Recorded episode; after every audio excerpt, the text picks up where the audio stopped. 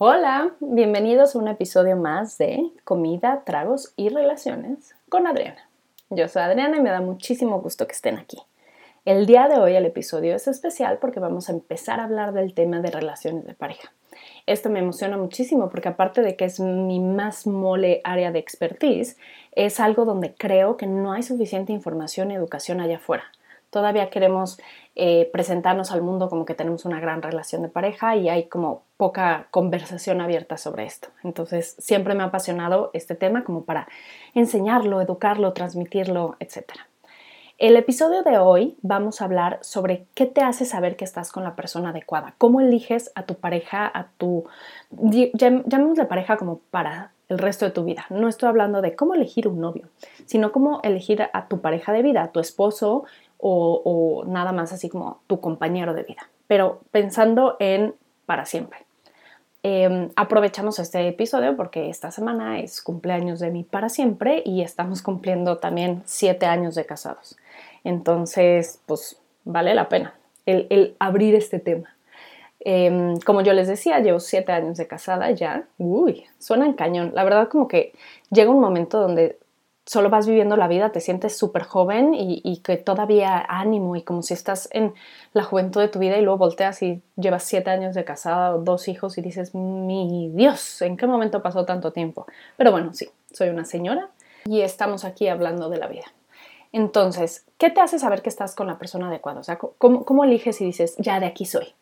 Eh, la verdad es que esa transición entre noviazgo a matrimonio mucha gente a veces piensa que simplemente es una cuestión de tiempo. No, pues ya llevo cuatro años con esta persona, ya, nos toca casarnos. Y no, va más allá. O sea, sí, sí creo que hay mucha gente que dice, no, yo supe que me iba a casar con tal persona desde que lo conocí. ¿Por qué? Entonces, lo más importante es que ves elementos que simplemente encajan contigo. Punto a veces son algo como fácil de explicar y a veces no. A veces es como, piensa exactamente como me gusta que piense, tiene esta misma visión de familia, estos valores y eso es lo que te encaja. Y a veces hay algo que es como tan abstracto que ni siquiera lo puedes como explicar o compartir, pero simplemente como que embona, embona con tu vida. Entonces, lo que para mí me ayudó a saber, ¿sabes qué es esta persona? Porque yo conocí a, a Rodrigo, híjole, como 15 años antes de que empezara yo a andar con él. Entonces no es, no es como que, ay, lo conocí, me enamoré, bla. No, o sea, llevaba, es, es de los mejores amigos de mi hermana, la mayor. Entonces, desde siempre había estado como por ahí, pero nunca me había encajado. Entonces, ni él estaba en cierto momento de vida, ni yo estaba en cierto momento de vida, y tal vez nuestros encajamientos, si lo llamamos así, este, todavía como que no cuajaban. Pero llegó un momento donde como que nos vimos y fue como de, oh, y lo que a mí me hizo decir, ah, ah, de sí, y puede ser que sea más que un rato, es que desde eh, muy al inicio yo sentía que podía ser 100% yo estando con él. Como que no me había pasado antes, no sé si por estar más chavilla, más inexperta o, o lo que sea, pero como que salía con otras personas, tenía novios, relaciones importantes y todo, y, como que hay una parte de ti que siempre cuidas o proteges o cambias o modificas. Y con Rodrigo no. Con Rodrigo, aunque sí como, ay, pues me estoy dando a conocer, yo sentí que podía ser yo y era un espacio seguro para mí ser quien yo era. Para bien y para mal. No crean que todo fue perfecto, o sea, tuvimos nuestros up and downs desde que nos conocimos. Pero yo era muy yo este, no tanto como experimento social de voy a ser yo y si me quiere que me acepte, no, simplemente se, se, prestaba, o sea, era un ambiente seguro, tranquilo, en paz, como para poder ser yo. Y eso que él me da a mí y me lo sigue dando al día de hoy, ese espacio para poder yo ser quien soy, se me hace como el mejor ingrediente que tengo al día de hoy en mi relación. Porque lo demás va y viene, o sea, la pasión, el romanticismo, todo eso va y viene. O sea, no desaparece, pero va y viene, hay momentos, hay momentos donde somos muy buenos papás como equipo, hay momentos que estamos destruidos, hay momentos que nos amamos más, hay momentos que apenas si queremos voltear a ver al otro, o sea, hay de todo en una relación de pareja. Pero ese espacio seguro como para poder ser quien soy, ¿por qué voy a hablar de mí? O sea, lo que él piensa o sienta de por qué me eligió, pues ya que, lo diga. Pero lo que a mí me hizo como, es, es ese espacio seguro, ese donde pues soy yo como soy y miren que, muchas veces siento que, él se desespera con cómo soy, pues es obvio, soy diferente a él y esas cosas que son diferentes a él simplemente lo desesperan. Pero aunque se desespere, sigue dejándome ser quien soy. Aunque peleemos todos los días de una semana porque yo pienso de una manera y él no, y eso le moleste y le repate en el hígado, aún así nunca he sentido que quiera él que yo sea distinta, que realmente él tenga un deseo profundo de que yo sea diferente. Y eso se me hace como un súper elemento y lo que me hace estar como convencida que él es la persona. Eh, elegir a una persona para siempre, o sea, no pensemos que sin límite de tiempo. Voy a hablar para siempre o sin límite de tiempo, sea que estén casados o no, porque es como cuando empiezas, yo sé que todas las relaciones las empiezas pensando que no las vas a terminar, o sea, cuando tienes un noviecillo, pero sí hay algunos que dices, ah, mira, este me va a ir bien un ratito, pero no para siempre. Yo ya estoy hablando para siempre. De cuando dices, aquí le voy a echar toda la carne al asador para que esto dure muchos años. Entonces, ¿cómo eliges eso? La verdad es que no es fácil. Yo me acuerdo que desde que estuve en clases de economía, por Dios, quiero llorar, pero en clases de economía, el costo de oportunidad fue uno de los conceptos que se me quedó más grabado. El costo de oportunidad es eso que pierdes por elegir otra cosa. Entonces, si yo compro la pluma A, estoy perdiendo la posibilidad de la pluma B. Entonces, eso como que en economía te queda como claro. O sea, si yo voy, agarro la carretera libre, no estoy agarrando la de cuota, punto. Y en ese tipo de decisiones, o de, este, pues, como que fluyes, ¿no? Como que sabes. Pero lo que es tan difícil es, voy a elegir a fulanito tal y voy a rechazar a todos los demás. Todos. Los buenos, los malos, los feos, los guapos, los negros, los blancos, los mulatos, los bien dotados, los mal dotados, el que sí me hace caso, el que no escucha, todos. Entonces, eso es lo que está cañón. O sea, por eso se vuelve una decisión muy grande, porque el costo de oportunidad es muy grande. Y hay veces, yo sé que seguramente les ha pasado, y si no, pues a mí sí, ni modo, ríanse conmigo, porque a veces estás así acostado y dices, chale, ¿y si estuviera con alguien más? Entonces, obviamente en tu mente esas fantasías son increíbles porque estás con el perfecto, con el de la película, con el maravilloso que te dice que sea todo, pero la realidad es que nunca puedes tener un conocimiento tangible de disfrutar ese otro que dejaste ir porque justo el coste de oportunidades ya lo perdiste así como tal. Entonces yo tendría que dejar a mi esposo, pasar por un divorcio, empezar a buscar, estar con fulanito nuevo y a ver si ese fulanito nuevo es lo que yo creo en mi mente. Pero, pero no puedes tener una experiencia de la opción B si elegiste la A.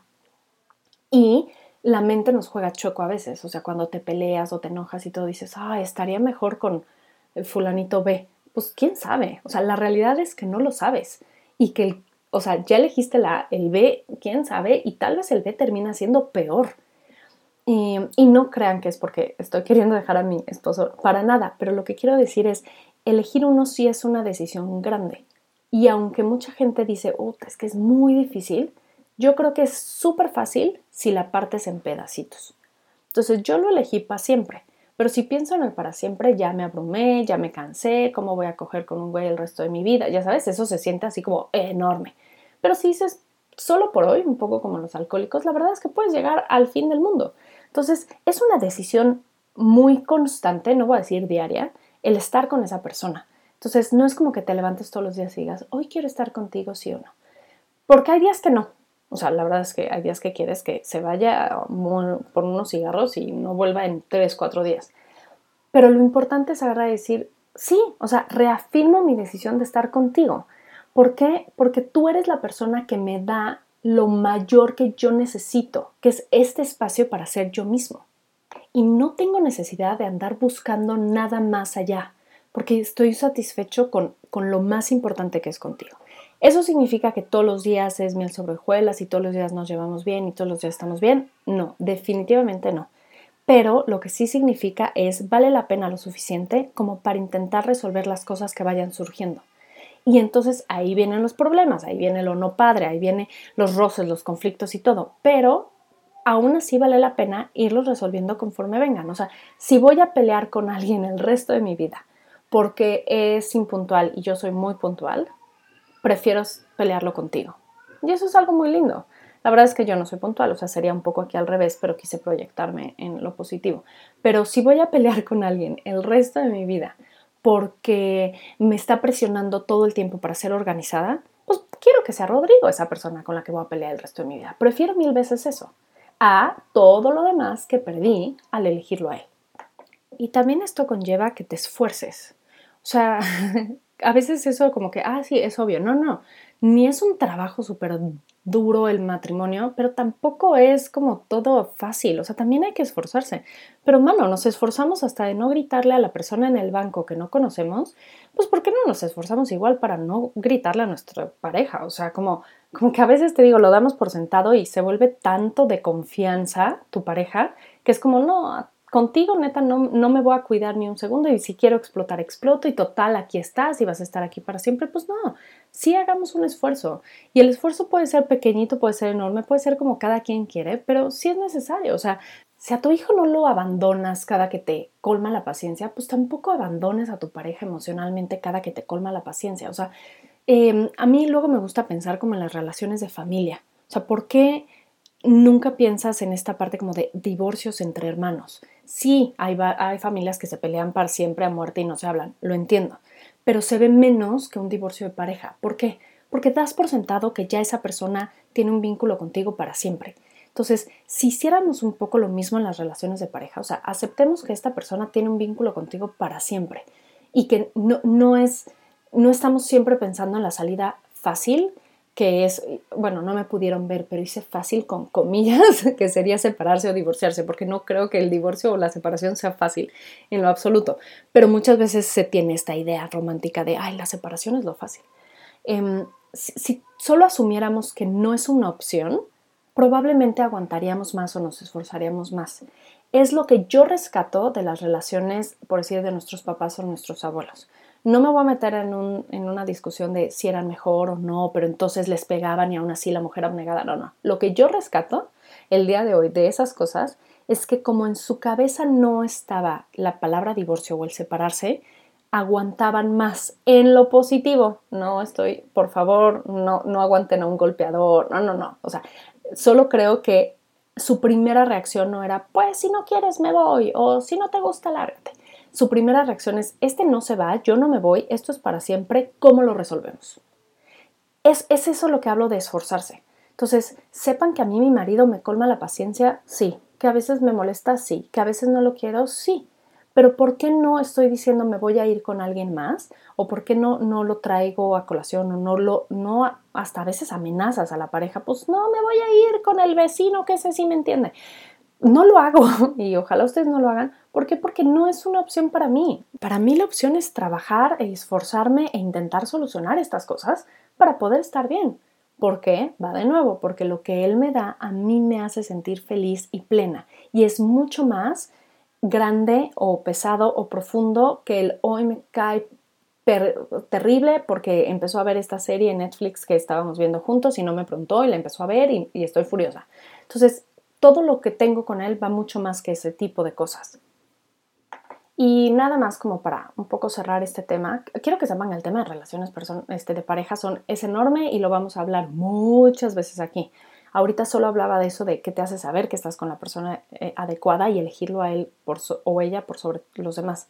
Entonces, otra cosa para mí que es muy importante es no hay pareja perfecta, así como no hay persona perfecta. Entonces, no hay forma en que todo lo que sea tu pareja te guste. Como no hay forma de que todo lo que tú eres le guste a él. Hombre, si ni a nosotros mismos nos caemos bien 100% a veces, ¿cómo esperamos que alguien más nos vaya a aceptar al 100?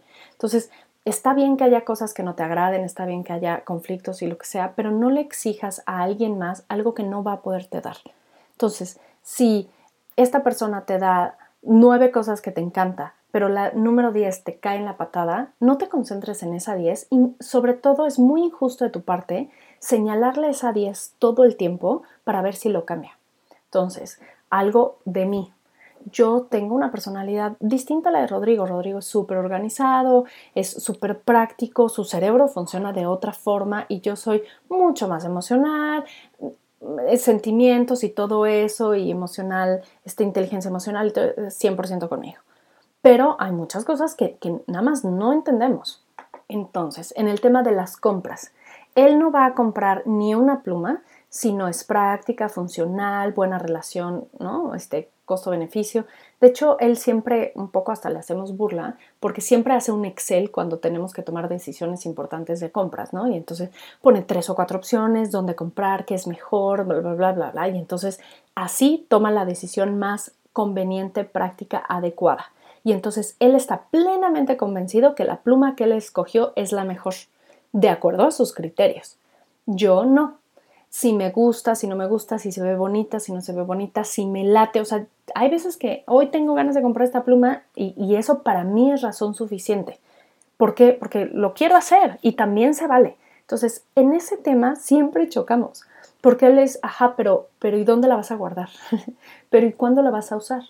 Pero ya tienes otras plumas. Pero esta también pinta negro. Entonces, en su cabeza, y lo veo realmente, no entiende cómo yo tomo decisiones de compras no es algo que vayamos a cambiar ninguno de los dos. Ni, o sea, sí he mejorado y entonces no compro cosas por impulso, no, tanto ya, pero, pero podemos pasar horas yo intentándolo hacer, él entender, él simplemente lo quiero porque me gusta.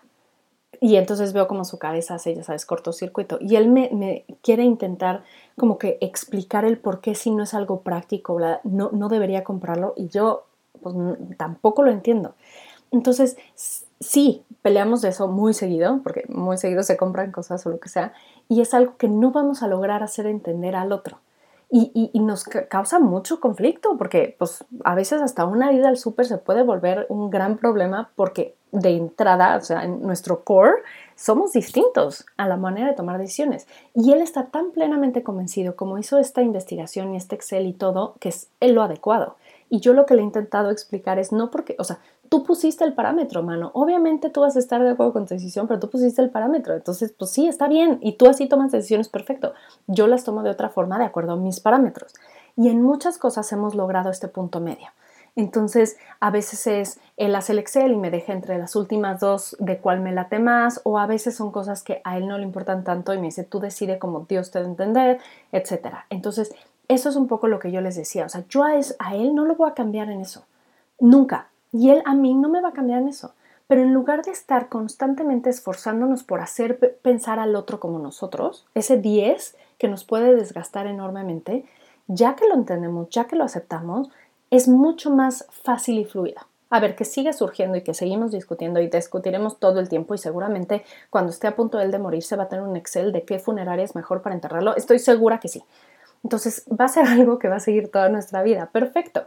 Pero al menos ya sabemos que no es sobre el asunto, si es, es qué tan importante es para ti, para mí, todo. Yo ya no le discuto si la carriola de nuestros hijos quiere hacer el Excel, que la haga, ¿no? O sea, para mí no significa tanto y para él sí, pues que él lo haga si escoger el vestidito que le voy a poner a mi hija en su bautizo, a él no le preocupa tanto, pues ni Excel ni nada ni hace, solo lo compro y él va a decir, ay, qué bonito y fin, se acabó la conversación. A eso me refiero con esforzarse. O sea, sí hay que hacer un esfuerzo en salir de nosotros un poquito para llegar a este punto intermedio, si lo queremos llamar ahí. Este, no, es algo que se nos dé natural. De natural todos queremos hacer nuestra santa voluntad siempre y que los demás estén de acuerdo y nos aplaudan. Ajá, nacimos para ser dictadores, perfecto, chido, no lo somos y no lo seremos. Entonces teníamos que lidiar con el hecho de que la vida no gira en torno a nosotros, no somos el sol. Entonces, ya, que hacemos ese esfuerzo, va a ser mucho más fácil. Y entonces, para mí, no se me hace que el matrimonio sea este arduo trabajo tan difícil que, ay, no, ¿cómo estoy harta de...? No, es una mezcla de pequeñas decisiones, sí hay una mezcla de conflictos todo el tiempo, de formas de pensar distinto, pero es el la cosa número 10 de las 9 que sí también me da. Entonces eso te hace que sea como un poquito más llevadero. Y por eso lo elegí a él por sobre todos los demás. Y por eso el costo de oportunidad es bajo. Lo, lo, aguanto y lo disfruto. Prefiero estar con él y pelear con él. Y te digo, abrir el Excel así. Cuando él muera me va a dejar una carpeta que dice abre este Excel y va a venir dónde enterrarlo, cómo enterrarlo, cuál es el mejor. O sea, estoy segura. Y prefiero eso o sea, prefiero que el final de mi vida sea un Excel de los últimos deseos que me dejó mi marido. Ahorita irme a buscar a alguien que me regale flores, porque Rodrigo no, no, le encanta regalarme flores, no le gusta. Entonces, o sea, no voy a perder todo eso por alguien que ahorita me dé flores y está tan de moda la canción de Miley Cyrus. sí, pues, si quiero flores me las compro yo, ¿no? Pero el, estar contigo es por mucho más que me das.